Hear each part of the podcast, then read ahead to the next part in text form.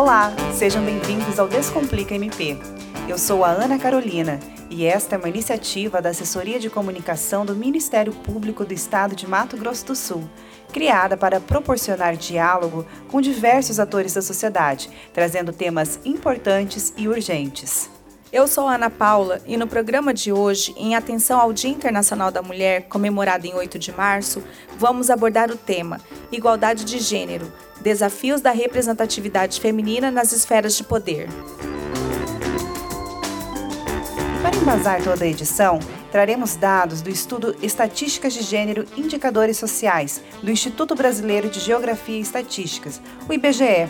O estudo foi realizado em 2021 e traz de forma sistematizada indicadores fundamentais para análise das condições de vida das mulheres no país. E um desses indicadores mostrou que, embora as mulheres apresentem índices superiores aos dos homens, o acesso à educação se dá de forma desigual entre as mulheres.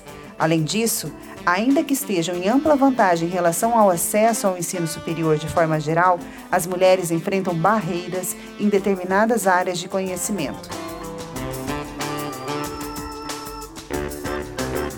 Para conversarmos sobre este assunto, convidamos Paula Volpe, que foi a primeira promotora de justiça da primeira Casa da Mulher Brasileira, inaugurada em 2015 em Campo Grande, Mato Grosso do Sul. E hoje ela atua na 58ª Promotoria de Justiça da capital. Doutora Paula, pode-se dizer que para as mulheres ainda é mais difícil o acesso ao mercado do trabalho do que para os homens. A que se atribui isso? É, na verdade, a gente tem um problema assim que, que é cultural, né, de longa data. A dificuldade vem porque as mulheres sempre é, tiveram sobre si o peso de serem responsabilizadas pelo cuidado da família, pelo cuidado dos filhos, pelo cuidado do lar. E aí sempre vem aquele elogio quando o homem ajuda, né? como se ele ainda estivesse fazendo muito. E se houvesse uma divisão de trabalhos muito mais igualitária e o homem também assumisse maior responsabilidade no lar, seria mais fácil que as mulheres conseguissem, durante o período, inclusive, que têm os filhos pequenos, elas retornarem rápido da licença maternidade, por exemplo, ao mercado de trabalho. Mas na prática a gente sabe sabe que não, que isso as afasta muito, depois quando elas retornam, retornam com dificuldade. Então, muitas mulheres preferem o trabalho que é meio expediente, muitas mulheres preferem trabalhos que não exijam tantas viagens, que não tenham expediente noturno, mas porque elas assumem essa responsabilidade de cuidar dos filhos como se isso fosse uma obrigação exclusivamente feminina, e não é. Então, hoje em dia, nós temos já homens ainda bem que são mais conscientes da necessidade da divisão de trabalhos e quando nós temos esses lares em que as mulheres têm essa colaboração masculina, fica mais fácil que a mulher tenha é, um ingresso melhor no mercado de trabalho. Mas há razões também que são muito históricas e culturais que não podem ser esquecidas, né? A mulher no passado, ela não podia nem votar. A gente gosta de falar disso porque é para a gente ver como nós tínhamos pouca representatividade. Então, ela não podia eleger mulheres que trouxessem uma pauta, uma agenda que tratasse dos direitos das mulheres, dos direitos femininos. Então, a gente sempre foi relegada e colocada de lado. Isso vem mudando nos últimos anos, a gente tem alterado esse quadro, mas não é rápido, é uma situação que demora e que é lenta e que nós precisamos modificar e muito ainda para que a mulher possa ter uma remuneração melhor e um espaço melhor no mercado de trabalho. Você sabia? As menores remunerações e maiores dificuldades enfrentadas pelas mulheres no mercado de trabalho não podem ser atribuídas à educação. Pelo contrário, os dados disponíveis do IBGE apontam que as mulheres brasileiras são, em média, mais instruídas que os homens. E quais ações, na sua visão, poderiam ser, é, poderiam mudar esse quadro de desigualdade? É, tem, por exemplo, a questão da adoção de cotas, né, para candidaturas femininas. Foi algo que de concreto já se efetivou, já tem um tempo, mas que ainda tem uma baixa representatividade. Muitas vezes se fala contra as cotas, mas a gente não enxerga que a mulher há menos de 100 anos, há cerca de 90 anos, a mulher pôde começar a votar. Então, assim, como a gente não podia votar nem ser votada, como é que nós iríamos adquirir esses espaços de poder? Uhum. Então, não é privilegiar, é tentar recuperar um prejuízo histórico que nós sofremos, porque a gente não, não ocupava essas cadeiras, não, não nos era permitido votar e sermos votadas. Então, foi em 1932 que nós começamos a mudar esse quadro e ter esse direito ao voto. É, a gente tem que ser eleitora e tem que ser elegível. E isso é muito recente. Então, para recuperar esse dano histórico de tanto tempo sem poder votar e ser votada, a cota é, é sim um, um mecanismo fundamental e essencial para a mulher conseguir é, alcançar esses espaços de poder, né? Então a gente tem que celebrar essa representatividade que está cada vez aumentando mais e acreditar que com esse tipo de postura e de política pública a gente consegue reverter o cenário que hoje é tão masculino. Nós costumamos dizer que é inversamente oposto. Na base, que é aquela coisa maior, nós temos mulheres vítimas de violência e lá no topo, pouquinho, o que, que nós temos? Mulheres com poder. Então, assim, não digo inverter, jamais, não é isso, mas nós temos que dar uma equilibrada nisso, né? Nós precisamos dar mais poder para as mulheres e diminuir as mulheres que são vítimas de violência e vítimas de abuso, porque essa pirâmide ela é muito injusta com a mulher. Doutora, eu gostaria que a senhora explicasse agora a diferença entre igualdade e equidade de gênero. E para finalizar esse bloco, o dia 8 de março, ele merece ser comemorado? Eu é creio. uma data para ser comemorada? Eu creio que sim. Eu creio que a gente sempre tem que celebrar sem esquecer o passado de injustiças né, que nós vivemos, que ele venha firme pra, na nossa memória para que a gente não permita que os erros eles se repitam. Então, assim, na igualdade, nós tratamos as pessoas todas da mesma forma, para a gente garantir que os indivíduos eles tenham acesso todos às mesmas oportunidades. Isso seria o, o básico do que seria uma igualdade de gênero. Né? Então, é, a premissa de que ninguém deve ter menos chance em razão da forma que nasceu, do lugar de onde vem, das suas crenças, das suas convicções. Já na equidade, nós reconhecemos que, apesar da igualdade, nós nós não somos todos iguais, né? Porque nós começamos de um lugar diferente uns dos outros. Então, tem pessoas que nascem de um lar mais humilde, que nascem de um lar sem oportunidades, que precisam trabalhar desde pequenas. Então, nós temos que ajustar esse desequilíbrio que existe entre as pessoas, e aí vem a equidade de gênero, que é você dar às pessoas que vêm de situações diferentes condições para que elas, de alguma forma, possam aí sim se igualar. Essa é a essência da diferença entre a igualdade e a equidade de gênero, mas elas se equivalem de alguma forma para que no final as pessoas possam ter direitos iguais. Uma forma de, de dar exemplo a isso é a diferença. É, como é mais difícil o mercado de trabalho para as mulheres negras Exato. do que para as mulheres brancas, né? Exatamente. Tem as mulheres negras, então, são de longe as que hoje ainda são vítimas de maior preconceito, têm maior menor nível de escolaridade, maior dificuldade para se colocar no mercado de trabalho. É só olhar, por exemplo, para as grandes lideranças, para os grandes cargos que nós temos, não só no Brasil, mas no mundo, né? Porque tudo bem, nós já tivemos Barack Obama, que é um presidente negro, mas e mulheres nas esferas de poder, não só no Brasil, no mundo, a gente não, quase não vê. Por quê? Porque há muito, não só preconceito, não só discriminação, mas há muita barreira e dificuldade para a mulher negra alcançar esse espaço. E cabe a nós, juntos umas das outras, e com essa conscientização, com um trabalho bacana como esse podcast que a gente está fazendo, e orientar e alertar as pessoas que isso precisa ser modificado.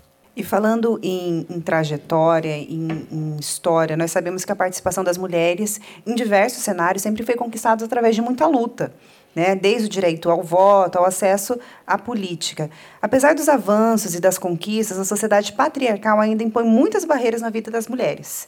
Eu gostaria que a senhora falasse de que maneira nós podemos combater essa realidade histórica e ultrapassada. É, há diversas formas. Primeiro, nós precisamos da conscientização, né, para mudar no imaginário popular aquela ideia de que a mulher tem que ser responsabilizada pelo lar, pela família e por todo o resto. Mas, além disso, nós precisamos também de políticas públicas que auxiliem a mulher para que ela não só se empodere, mas para que ela se fortaleça nessas questões dos seus direitos. Né? É, a gente pode, por exemplo, ver a baixa população feminina no Congresso, que é muito preocupante, porque nós precisamos de mulheres mulheres lá que tenham uma agenda que defenda os direitos femininos, a pauta feminina. Enquanto a gente tem poucas mulheres no Congresso, nós representamos hoje menos de 15% né, das mulheres, é difícil que alguém levante a nossa agenda e traga as nossas questões para serem discutidas. Então, é o que eu penso é, nós temos barreiras que são socioculturais, nós temos barreiras que são do imaginário da população, de imaginar, por exemplo, que a mulher muitas vezes ela não se interessa por um trabalho noturno, mas na prática não é que ela não se interessa, ela não tem quem fica com os filhos, mas se a gente for ver mulher é enfermeira, a mulher faz esse tipo de trabalho de cuidado, de assistência, que muitas vezes exige o horário noturno. Então, se ela tiver uma colaboração, uma estrutura para que isso seja permitido, ela vai ingressar, porque a mulher ela é corajosa, ela, de regra, ela estuda por mais tempo do que os homens, né? A gente tem os números mostrando ensino superior, a mulher hoje já tem estudado mais do que o homem. Nós somos já a maioria da população brasileira, e eu falo que nós somos mãe da somos metade mãe da outra metade, né? Porque a gente dá luz a esses homens, somos metade da população, 52% do eleitorado, nós que votamos. Então cabe a nós que a gente enxergue esse quadro e que nós possamos entender que não depende só dos homens. Nós também temos que começar a derrubar essas barreiras, fortalecendo e dando as mãos umas às outras quando a situação fica difícil. Eu já vi gente, por exemplo, dizer que não vota em mulher, porque nós temos poucas mulheres. Mas se a gente não der chance para essas mulheres, como é que nós vamos saber como elas estão no poder? Tem duas mulheres que eu admiro muito na história, claro que elas erraram como todo dirigente é, também erra, como nós erramos, mas, por exemplo, Margaret Thatcher e Angela Merkel, elas fizeram trabalhos incríveis ou agora mesmo que a gente viu na Nova Zelândia, no combate à pandemia, também outra mulher corajosa. Então, se a gente olhar no histórico, as mulheres conseguiram derrubar grandes barreiras, mas para isso elas precisaram ser eleitas, e para que elas sejam eleitas, nós precisamos confiar nas mulheres e dar o nosso voto para elas. No nosso continente, aqui na América Latina, de regra, nós temos 30% das mulheres no parlamento. Você vê, o Brasil é menos da metade desse número. A gente tem um prejuízo muito grande aí, e só cabe a nós alterar essa realidade. É um indicador bastante sério e triste, né, doutora? Exatamente. A gente precisa ser, se sentir representada, né? Exato. Votar em mulheres, convencer os homens que eles precisam também votar em mulheres, é um trabalho de conscientização que aos poucos nós vamos fazendo, né?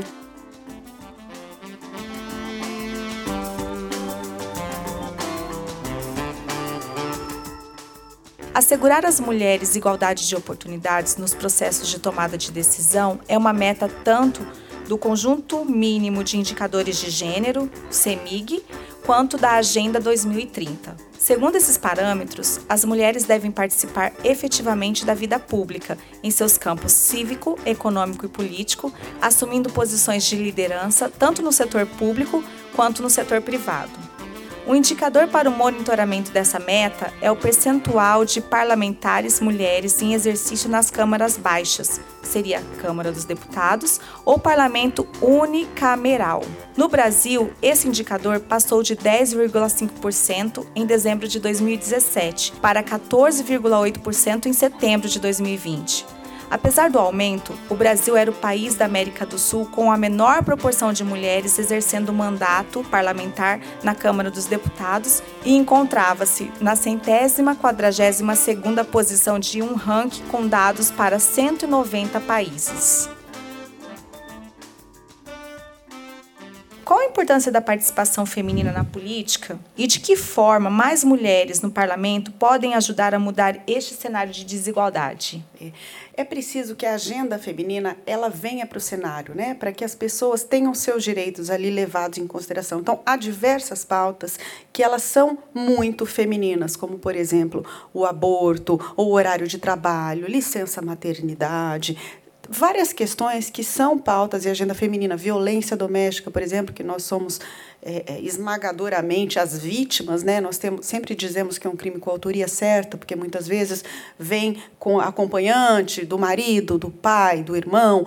Então, assim, são delitos que, por exemplo, tem que ter um olhar atencioso. E nós só tivemos a punição e a Lei Maria da Penha, ela só foi fortalecida porque o Brasil foi punido lá atrás porque ele não apurava esses crimes. A, a situação mesmo da Maria da Penha, ela se estendeu por muitos anos. Então, nós precisamos de mulheres que tragam isso para o debate tragam os problemas que são genuinamente femininos ou são mulheres, debatam essas questões. Enquanto as nossas questões foram discutidas apenas por homens, nós temos dificuldade. Esses tempos eu estava se falando, por exemplo, do anticoncepcional ou do absorvente feminino. Tudo isso são questões femininas que têm que ser debatidas por homens? Tem, mas principalmente por mulheres que vivem esses dramas. Então, todos os problemas femininos precisam ser debatidos, tem que ser pauta de uma discussão pública e ninguém melhor do que as próprias mulheres que têm lugar de fala para debater essas questões e trazer isso para o mundo jurídico. Então, nós precisamos sim de mulheres no poder que tenham essa sensibilidade de discutir as nossas questões. Fazer uma quebra de barreiras, né, doutora? Exatamente. Infelizmente, ainda é um mundo um pouco machista, um pouco masculino, em que até pouco tempo atrás as mulheres quase não tinham direitos, só tinham deveres. E nós temos aquela agenda tripla que todos nós sabemos que é muito cansativa, porque a mulher ela é responsável. Ela tem que dar conta do trabalho, ela tem que dar conta do filho, ela tem que dar conta da casa, e aí sobrecarregam as mulheres. Né? Então, se diz muitas vezes que as mulheres elas não querem trabalhar de noite. Não é isso. Elas precisam de divisão de trabalho para que alguém colabore com elas, porque como é que você consegue estar no seu trabalho ao mesmo tempo cuidar da sua casa, cuidar do seu filho?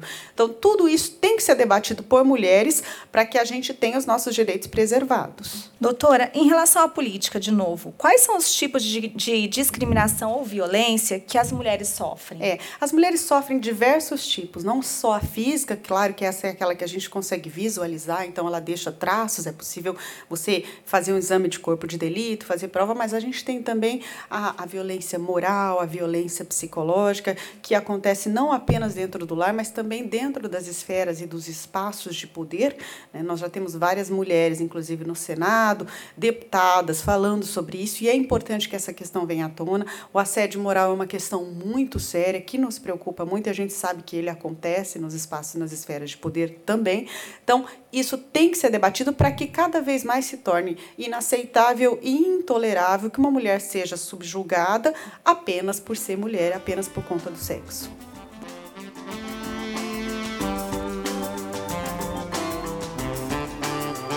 Você sabia? O Supremo Tribunal Federal não teve nenhuma ministra no século XX.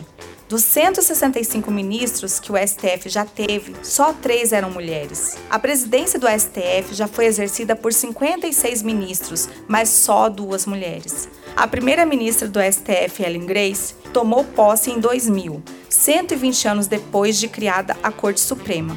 Foi também a primeira mulher na presidência em 2006-2008.